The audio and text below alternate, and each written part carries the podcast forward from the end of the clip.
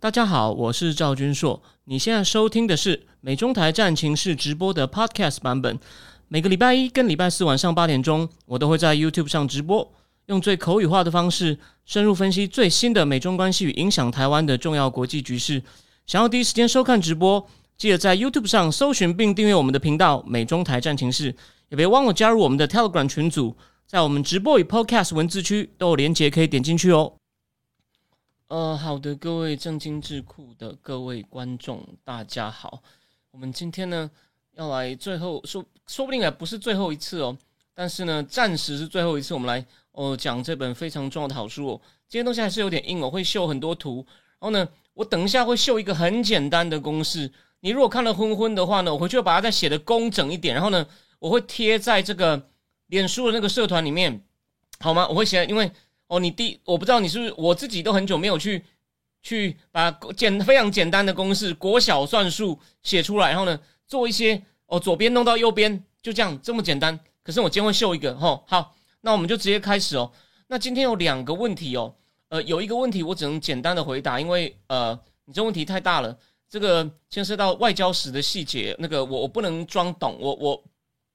就说不好意思哦，因为但是呢，我会再找时间研究。那另外一个就是欧洲有没有对抗俄罗斯的意志？好，非常好，你问对人了。但我今天一样回答一半，我剩下一半呢，可能一样写在这个脸书社团里，好吗？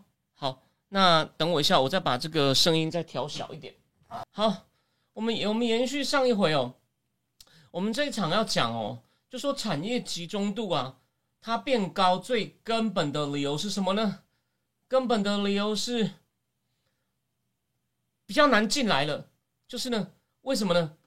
就是比较难进到这个产业，新的人哦，新的人比较难进来了。就好像我们最简单这种天然的，因为技术层面造成的，就是呢，为什么？因为比如说半导体厂需要的资金太大，所以呢，基本上就剩下台积电跟三星还在搏了，而且台积电是明显领先，三星只是还没出去哦，还没出去，对台积电形成威胁哦。我们先不管技术面哦。这在纯经济学理上，就是还是面处于有人会进来的，就说有一个人在里面让他维持一定的竞争，这有一定的含义哦。但英戴尔能不能进来？如果理论上英戴尔可以进来呢，就你就可以说这个不能说你都被台积电或台积电跟三星联合吃走，因为呢，Intel 还是有机会进得来。我这只是学理讨论，我不牵涉到技术面。好，那我们我们再来开始讲正题。大家想象一下哦，这个稍微有点硬，但是其实不难哦。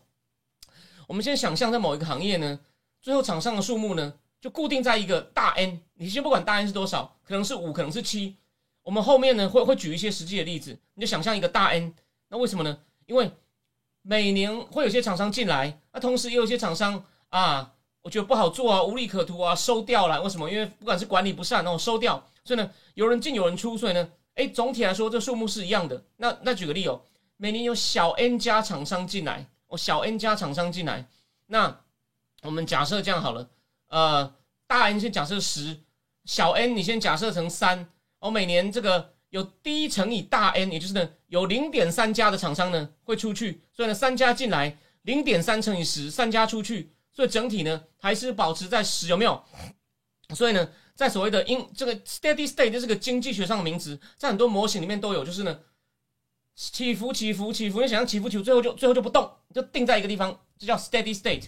那 steady state 就是呢，小 n 等于 d，d 就是一个 die dying rate 哦，死亡比例乘以大 N。好，那你把它两边都除以 d 哦，除以 d，也就是呢，变成大 N 这边本来是就会变成大 N 等于 n 除以 d。你想想看，你看嘛，小 n 等于 d 乘以大 N。那两边都除以 d，那所以呢，在定态之下，最后不动，就这个业内的厂商数目呢，就是 n 这个小 n 呢除以这个 d 哦。比如说，你看嘛，比如这个例子里面，那个呃三哦三三除以零点三，OK，类似类似类似就是这样子，好吗？好，再来，那我们再做一个假设哦，业内所有厂商都一样大，这最基本的例子哦。那如果业内厂商所有厂商的市占率都一样大的话呢？它的就接我们第一次讲的，如果如果忘掉的人，麻烦回去复习过年前那过年中那一集哦，过年中上传那一集，这个 Herfindahl Hirschman Index 呢，就等于 n 分之一，因为每一家一样大嘛，总共有十家，每一家都十分之一，哦，一除以十，我刚刚例子，所以说是十分之一，这是最简单的情况。所以呢，反正呢，哦，产业的集中程度呢，其实那 n 乘一，那我刚刚讲的这个大 N，大 N 呢又等于大 N 是等于小 n 除以 d，可现在呢是产业集中度是一除以大 N，所以等于是刚刚那个 n 除以 d 的导数，也就是呢 d 变成在上面，小 n 在下面。哦，你想一想就知道了。你想一想哦，我用这样直接讲，你如果只没有仔细想，你可能会有点昏头哦。记得哦，记得哦，十如果如果厂商内厂内这个业内有十家厂商，每一家一样大，它的所以这个产业集中度呢就是十除以一，因为是零点一的平方嘛，零点一的平方那是是零点零一，那十个零点零一加起来还是零点一啊。OK，那我刚刚前面讲嘛，大 N 会等于小 n。除以那个 d，哦，那 n 的导数呢，也就变成 d 除以 n，本来是 n 除以 d，像 d 除以 n，哦，OK，逻辑就是这样，你想一想，一定就知道了，哦，这是最简单的情况。好，那所以说，最简单的说呢，这个所谓的这个集中集中度指数呢，是两个的什么样的比例呢？退出每年退出厂商的比例，跟这是在分子哦，小。小 d 除以 m 嘛，那 d 就是每年死掉多少厂商的比例，那分母是什么呢？每年哦，每年有进来哦，每年进来多少厂商？对不起，那个那个 n 应该当看成一个比例我，进来多少厂商？OK，好，那再来呢？那你再想回想，虽然一个产业会两种情况变得更集中，第一，进来的厂商变少了，或者是呢，死掉的厂商变多了哦。对啊，你想想看，如果进来的少，死掉的多，那不就留下来的越来越少？讲难听一点，就像什么？就像日本的人口哦，有没有？就像日本的人口，好，或者两者皆是，那不就减少的更快？日本不就这样？日本不就这样？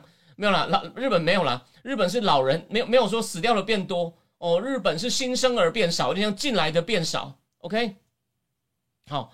那实当然，实际上在实实物的世界呢，每个厂商的大小跟成长的速度不同，所以呢，集中度产业集中度取决于年轻的公司成长的是否够快，还有大公司是否退出。当然，年轻公司的策略哦，跟怎么退出也很重要。那那所谓的公司退出有两种哦，一种是自己就清算了，像恒大现在被清算了，欠债哦做不下去了；另外一种呢，被合并，这个后面很重要哦。那我们就先看进出哦。我们先定义一个东西哦。我们现在扩空公司行号底下有办公室、有工厂、有门店、有分公司，这每一个实际的营运点都算成一个，所以一个大公司底下可能有非常非常多点哦。这这大家懂了。所以呢，我们先看一下这个每年新的成立新的点的 s，这个英文叫 establishment，新的点或关掉的点哦的比例。我们先看一下这个图哦。第一个图来喽。你看，你看，这个这个上面这个呢是进来的比例，下面是出去出去的比例。我记得哦，两个理论上，一个是进来的少，出去的多，业内集中度会增加。可是你看到明显的进来少，你看哦进来的明显变少，可是出去呢，只有少数年份稍微上来，稍微上来，呃，也在减少。所以呢。其中一半的理由确定了，比较难进来哦，比较难进来。那出去的少，我们后面再看。也就是说，就说目前呢，但只要有一个成立呢，只要有一个成立，产业集中度就会提高。所以呢，进来的少已经是就产业集中度主要原因。所以主要不是出去的就死掉的哦，死掉的要越来越多，但死掉的还好哦，死掉的也死得越来越慢了。所以呢，就在里面的人呢，比较容易活得久。好，继续，这有点，这就是一个产业僵化的问题哦。但是我们先看比较难进来，那所以呢，这种情况呢，你看嘛，就是呢比较难进来，可能原来在里面留的比较久，就被四个学者被称为呢商业动力的下降 （decline of business dynamism）。那这是同样的四个研究者还发现哦，这种动力下降呢，在八九零年代呢，哦，它出现在某些行业哦，可是在这个。两千年代呢，是在所有的行业都出现。你看，所以我就说业界比较僵化，你发现美国跟日本变得有点像啊。日本是很多大公司的排名呢，都保持在长期的一样，所以这边呢，跟跟跟跟美日本其实是，可我是有点像的哦。好，你你想不到吧？有点哦，不是说很像哦，就有些大大的那个特特征是一样的，而且呢，不管不是出不是出现在所有行业，包括什么呢？传统上哦，成长很快的哦，这个所谓的资讯科技业，当然也有人会质疑说。他说：“现在新厂商进入的比例呢，进入的比例下降呢，是因为所谓的快闪店哦，快闪店没有像之前那么多了哦，快闪店没有像之前那么多了。可是呢，问题是，但是还有很多那种根本就还不知道在干嘛、很模糊的新创公司呢，进来的比例呢，并没有在下降，新创公司还是很多啊。而且呢，然后呢，还有两个 MIT 研究者在二零一六年，他们曾经指出哦，这个进入率下降不见得是坏事，而且呢，重点是。”对新创公司的投资哦，并没有减少哦。这个情况什么意思呢？表面上看好像真的是进来比较少，但为什么它进来比较少呢？这个我们等一下再讲哦。哦，但是呢，记得哦，投给新创公司的资金并没有减少，所以全世界的那个创投基金呢，其实四象坦克有一篇有写，我我之后找一下，我可能我贴出来好了，因为那篇叫王什么中的，我现在叫忘。可四象坦克有一个人哦，他写一些产业写的不错，我等一下告诉各位哦。那还有另外一个。哦，让我们比较乐观的理由是哦，成功创业家的年龄在在那个所谓新的公司里面成长最快的，就是每一千家里面成长最快的那一家呢，呃，平均的创办人呢年龄是四十五岁，所以跟大家一般的印象觉得哦，创业都是一些什么高中生啊、小伙子啊，哦，这个在车库里面搞起来不一样哦，即使在高科技跟娱乐业也一样，那这个到底这个这个启示是好在哪里呢？就说这件事是有什么好呢？不是说创业要年轻吗？他不是，然后这表示呢，即使老化的人口，也不代表成功的新公司减少哦。就这样，就说你中年还有机会，就像我这样的人还有机会啦。好，那再来，可是哦，最近你还有个问题哦，IPO 变少了，就是我刚刚讲的，新公司为什么减少？可是就是为什么看起来新进来的公司变少了？可是呢，给真的新的创新创公司的资金没有少，就是重点在这里，为什么呢？因为呢，这些新公司大部分是被并购，而不是上市。好，我们再看一下，我们我们来看一下这个五点二五点二的图哦。等一下哦，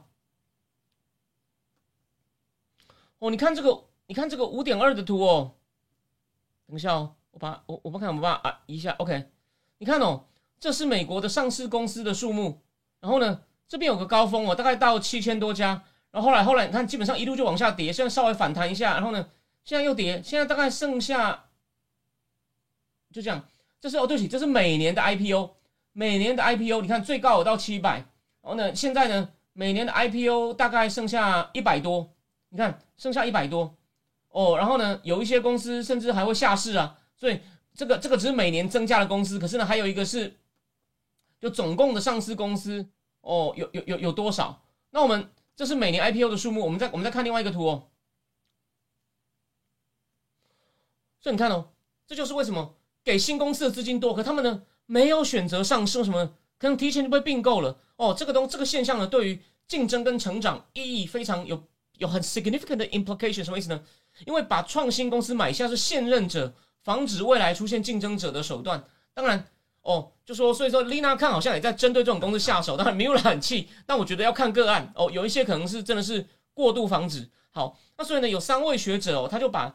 这种并购叫做 killers killers acquisition，就是呢，我为了我为了杀掉你而并购你，而不是为了增加效率。哦，这这三个学者的研究呢，其中有一个好像还是一个人姓马哦，叫马宋，我是耶鲁管理学院的。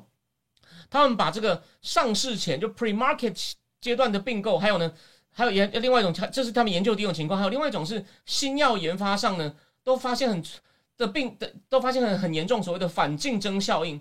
什么叫做反竞争效应呢？如果一个新药呢，哦，他是在一个新创公司在研发新药，像 Vivek Ramaswamy，他之前就在收购，他就会去，他好像就干干类似这样的事情的。如果这个并购人家的公司呢，他自己他有一个新药研发清单，他发现他想并购个新公司，这个新公司呢也在研发，他正在准备要研发的清单的话呢，他就把它收并购过来，然后呢就不让那新公司做研发了，哦，就这么简单。所以呢，这就影响到竞争啦。本来是两家各自各显神通，看谁能研发出来，哎。我怕你领先我，我把你买下来，然后呢，可能把你的人解雇哦，或者是把你的实验室收掉，我不给你资经费，有没有？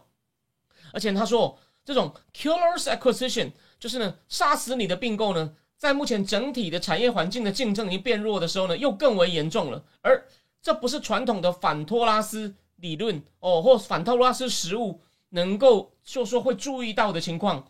那大部分的现有的研究呢，都是看市场上同时已经在市场上竞争的厂商的行为，就是对吧？可口可乐对百事可乐，或者是咖啡嘛？你看有有有博朗咖啡，然后像曼士德为了要竞争，就买一送一嘛。所以我每次去买拿一罐，店员都说再拿一罐。有博朗咖啡，有曼士德咖啡，还有什么咖啡？对吧？那个还有还有其他还有其他家有没有？那名字我就忘了。还有孔统一咖啡广场嘛？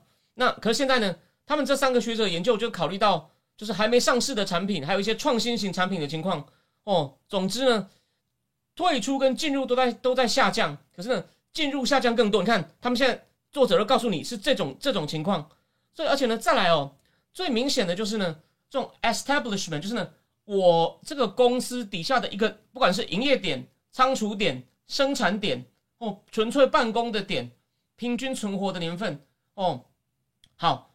就说也也在哦，也也就是怎么讲，也活的有活的越来越长。怎么说呢？我们再秀一下图哦。我们来看一下五点三。你现在等一下要看这个，看下面这个图，所以我把它移上来。哦，这个呢是新的公司，也就是呢成立不到五年的公司占总共公司，这不是点喽。新的公司就在市场上目前有多少百分比的公司成立不到五年的呢？你看一路下滑，有没有？哦，一路下滑。第一个呢是公司的比例，第二是 establishment，就是新公司成立的营业点、仓储点、生产点、办公点占所有点的比例也一路下滑。第二，新公司所雇佣的人的比例呢也一路下滑，就是新公司越来越少，所以他现在就帮你确定新进来的呢是越来越少的。OK，好，我们等一下我再继续哦。然后呢，再来我们就要讲并购了。再更仔细讲并购，我们刚刚看到，从这个图五点一第一个图看到，这个就说老的企业呢死掉退出的比例也在下降，因此呢，在退出上退是不是有？所以并不是因为就产业集中度增加是来自于新人比较好进来，而不是说原来的人死的哦不断的在死，死的越来越快，并没有。但是呢，但是为什么？那美国产业集中度其实最关键的因素呢是并购，记得就是它的厂商不是自愿退出，而是呢。厂自愿死掉或退出是被并购了哦，那并购也就是另类的一种退出哦。虽然并购不竟然会让它的 establishment 减少，就是不会让它的点减少，它可能并购以后呢，就只是把招牌换掉嘛。假设讲一个夸张的，比如说全家把莱尔富并购，那你想他会把莱尔富的点关掉吗？不会吧，换应该是换上全家的招牌哦，甚至加开有没有？或者是？把就算有些点不赚钱，他把它移到另外一个点，诶，这也也有可能啊，哦。但是呢，但是如果并购的话呢，厂商的数目、份儿的数目一定会减少，那竞争就会减少。好，那那这个呢，并购案的数目呢是一直一直增加哦。那并购的并购的那个增加有几个原因跟效果。那这个作者他引用了二零一六年三月的《经济学人》有提到，哦，从记得是二零一六三月提哦。从二零零八开始呢，美国的企业开始一轮史上最大的并购，总金额就在八年之内呢达到，各位猜猜看多少？是十兆美金哦。哦，那不像之前的并购呢，是为了去打造商业帝国，是为了扩张哦。那其实哦，他们是为了要在美国国内进行整并，去 consolidate，让这个就是呢把人家东西并进来哦，结合在一起，然后呢吸收别的公司来壮大自己的市占率。跟减少成本，它不是为了扩张哦，是为了壮大，是为了壮大自己的市占率。那一个直接的后果是什么呢？上市的公司数目变少了哦，因为呢，受人瞩目的并购案通常牵涉到上市公司，那并购案多，上市公司就少，因为呢，大部分被被并掉了。那我们从这个每百万人平均有几家公司来看呢？美国在四十年内每百万人拥有的公司数目少掉快一半哦。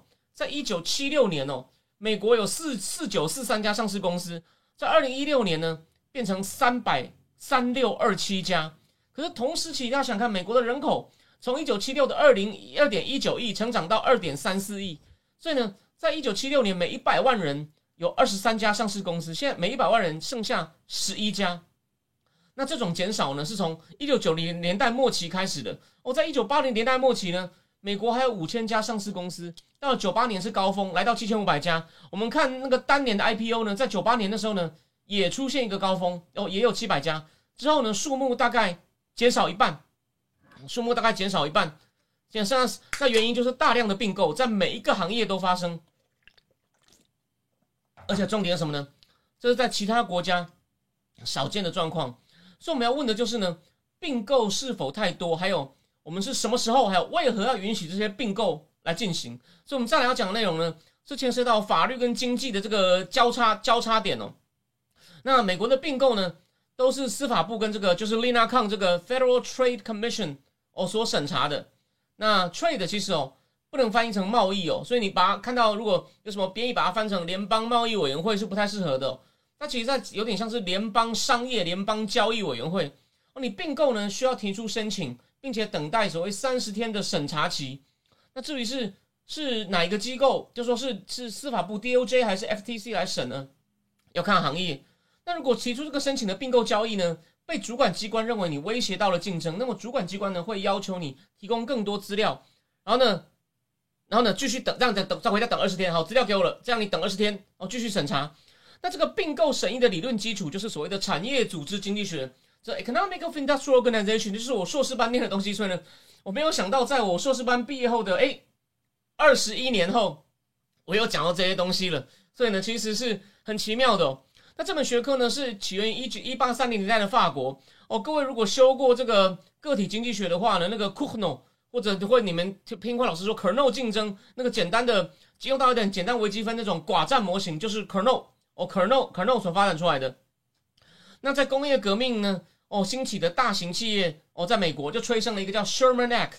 Sherman Act 这个法案呢，就把所谓产业经济学的概念呢带进了公共政策。然后要在等到大概四分之一世纪后呢，在一九一四年有一个叫 Clayton Act，是首次想处理所谓这种违反竞争的并购啊，就是要处理这个 Sherman 法案里面呢管不到的所谓的大型并购。那这个 Clayton 法里面规定，它有个很重要的规定哦。如果明显会影响到竞争，那么任何一个公司禁止购买另外一个公司的股票，我就是不要想动人家脑筋。那这个 Clayton 法案的第七款里面呢，我还有在后来在一九七六年通过一个叫 Hart-Scott-Rodino 反托拉斯改进法呢，授权政府审查并购啊，就是这关政府的事哦。哦，有没有卡特时代？那早期的立法背后的学理呢，是有两个经济学家叫 Edward Chamberlain 跟 John Robinson 的，他们有一种有三个术语哦：structure、performance。还有 conduct 就是结构表现行为，就是一百年前一九三零年代九十年前发展出来的理论，什么意思呢？这理论是把市场看成一个结构，结构，比如说有很多人、很多厂商、很少厂商、一点点厂商，结构就影响厂商的行为。那寡占厂商的行为就干嘛？生产少一点，价格高一点，消费者能买到的少，然后呢，价格比较高，所以，所以呢，比如说，那我的消费者福利就比较少，因为比方说这罐咖啡。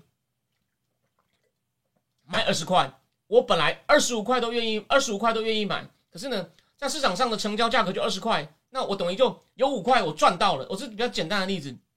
可是呢，反团就认为哦，市场上的行为一定受结构影响，然后呢，厂商的行为就影响了整个行业的表现。这个这个概念被称为所谓的哈佛的反托拉斯学派。但是呢，七零年代芝加哥学派开始跟哈佛学派打对台，他把。经济效率摆在反托拉斯政策的中心哦。那最有影响力的书呢，就是我们有没有？我们十二月、一月都反复讲到那个 Burke Bork，不是 Burke，Bork，Robert Bork，就是没有当到大法官，可是呢，他的想法甚至就是我们不是讲了，每一任的大法，每一届的大法官呢，都可以称为什么 Warren's Court 或者是 Robert's Court。那 Bork 虽然没有当到大法官，可是他对于这种自由市场去管制的影响呢，根本就让雷根时代的。之后的大法官呢，应该被认为是 Bork's Court。Robert Bork 有写一个本书叫《Anti Anti Trust Paradox》，也就是呢反托拉斯的矛盾，这代表了政策在一九七八年的转向。所以呢，卡特那时候就已经有开始做一些去管制的动作。这我们上个月有讲过。那这个转向呢，就是从早期对于大企业的敌意，Big is bad，现在拜登又来了。我我在战情室是不是讲过，对大大大企业的怀疑，甚至对大企业的敌意，变成一种新的政策，把市场结构跟商业行为分开。你不能说市场结构寡占，它的行为就一定是糟糕的。Big It's not necessarily bad, OK? It's not necessarily bad，这就是关键。简单说，例如芝加哥学派不认为高集中度就代表了市场力量大，只要还存在着新竞争者进来的威胁，那就是这个市场是可以竞争的。有没有？我刚刚讲了嘛？你扣掉技术面不谈，客观上来说，或者是我们把技术面东西不要看那么细，因为如果抢技术面，就有工程师说啊，那个、那个、那个英戴尔没希望了，放弃了。有人说你错了，英戴尔迟早追得上，可能就们争不完，变成在争技术细节。可理论上来说，高阶晶高阶晶片生产，英戴尔理论上是有办法进来的。那日本能不能进来？Rapidius，我我在一个场合我问了那个杨光磊嘛，杨光磊再来要上那个，他是台积电的资深研发处长退休，他再来要上英文台去谈这个话题。杨光磊说他不看好，我这边举个例哦，他认为不看好就是他意思说日本进不来了，所以呢这个市场你不要排，你不要考虑到日本将来会竞争，那是这样吗？其实我再讲一次哦。他讲一定比我听起来有可信度的多，但是哦，高层次的东西不见得要很懂技术哦。这个我以后为什么？我举个例，这东西有点复杂。大家就记得晶片战争里面，美光的资金从卖薯条那边来的。他虽然完全不懂什么是记忆体，可是呢，他听一听这商业逻辑，就说干这可以做。所以一样道理啊，一样道理啊。所所以所以说这个再说，这个我们以后以后再说。好，那我们继续。那这芝加哥学派跟这个哈佛学派不一样。那其实哦，芝加哥学派的想法最早都在一九六八年就在司法部写的并购纲领中都有了。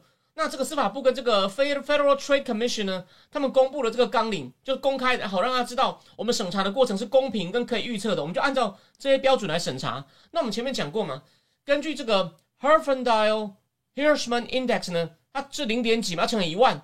那只要是乘以一万之后呢，就是零点二五。乘以一万就超，就是一个市场它的 index 超过两千五，被认为是高度集中。而如果并购，比如说，对吧？统一咖啡广场被博朗并购，会让咖啡业，我举例了，让咖啡业的集中指数增加两百点的话呢，就可能违反哦托拉斯法规。那他们审查的步骤是什么呢？我们现在一个一个讲哦，总共有五个。第一，要先定义出我们要审查的案子相关的市场哦，到底是什么产品哦？除了产品之外，还有区域嘛？因为上次我不是讲过。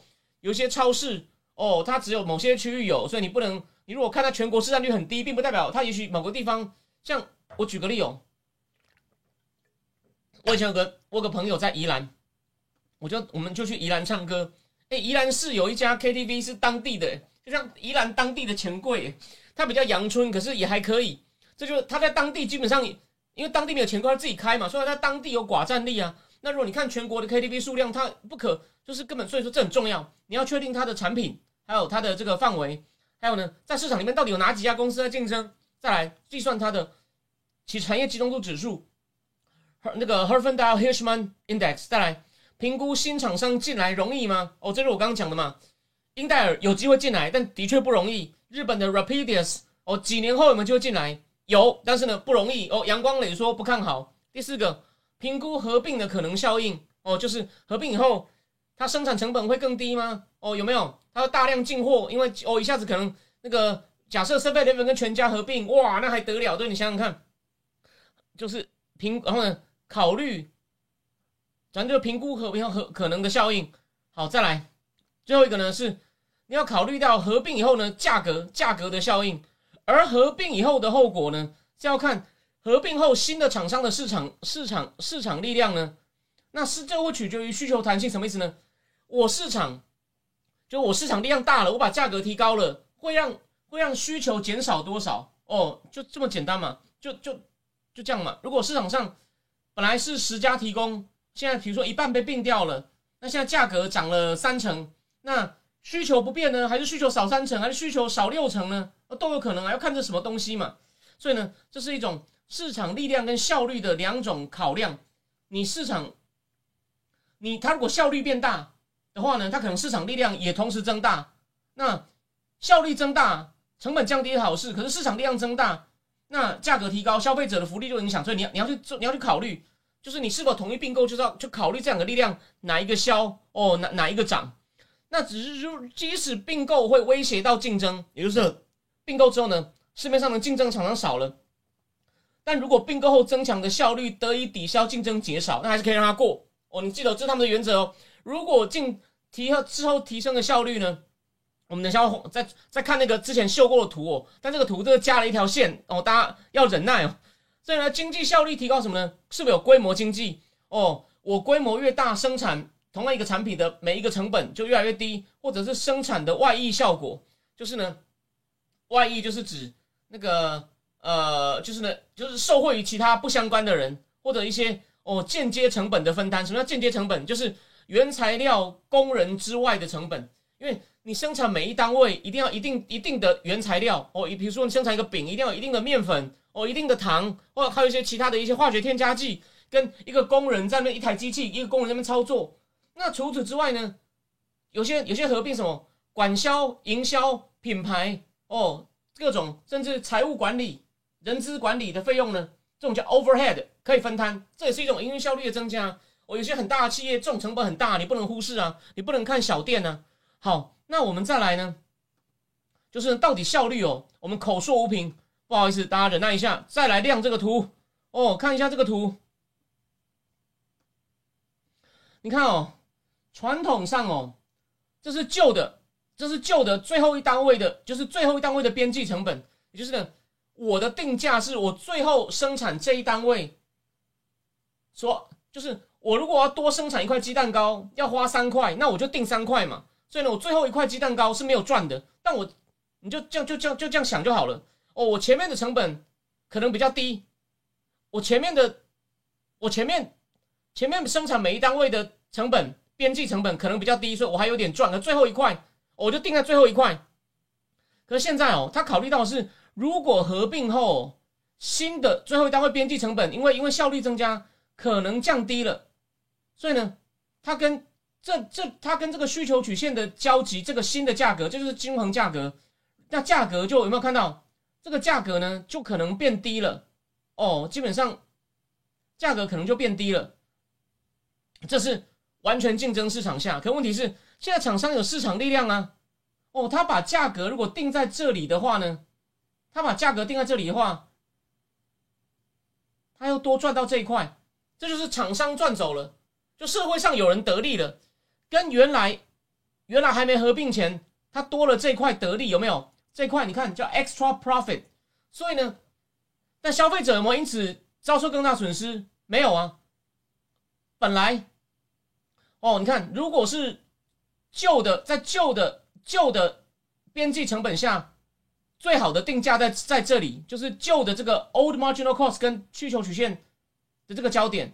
可是如果厂商有定价能力，把价格拉到最上面这条线的话呢，你看。那消费者就是厂商多了一块 profit，profit 这边，然后呢这一块三角形叫福利损失。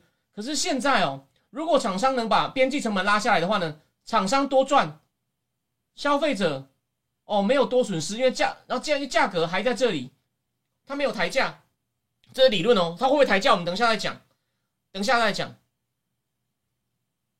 所以你看，这就是，所以呢，他们有他意思说，如果有 extra profit 给厂商赚的话呢？我们有可能有可能会核准哦，不是一定会核准这个并购案，OK？有可能会核准。好，那再来哦，大家看这个东西有点硬哦，我不知道你看不看得到哦。好，我现在就拿着这样讲哦，他们现在就要考量啊，到底有一种最好的情况是呢，合并之后呢，它降价了，所以你看哦，刚刚那个刚刚那个图，刚刚刚刚那个刚刚那个图呢，它会不会把价格降一点下来？它会不会把价格降一点下来？有，如果降的话呢，消费者剩余变大，然后呢，厂商也多了一些新利润，这是最好的，当然要让它过啊。但它这种好事很少出现了，OK？记得哦，所谓的如果合并之后的价格往下，就是呢，这个 profit 这个正方，这个这块这块这块长方形的最上边那条线往下了，也就是它把价格往下降了。那另外一种呢是价格往上了，价格往上了，那往上不就会吃掉消费者损失吗？那吃掉的消费者损失的，你要比这个消费者要损失掉这块的面积，要跟 profit 比，所以这块就不确定，ambiguous，要衡量，你懂我意思吧？你应该懂，就是你从这几何图形你看就懂了。如果他把这个，我我这个荧幕上这个纸好像啊，多久？原来这个荧幕上，因为我的鼠，我的那个滑鼠，你们是看不到的。可是你，可是呢，你你就想象一下，这个 profit 这块长方形，长方形的上面呢，往上升了，那就是厂商，那就是消费者，消费者的利润变少了。可是呢，消费者的剩余变少了，消费者你看要付更高的价格，可是厂商利润又变多了，所以整体谁受益谁谁大谁多，他们就要去哦做一些计算，好吗？好，那再来，我们来谈具体的哦，就是我们我们这刚这种是这种是所谓的理论分析哦。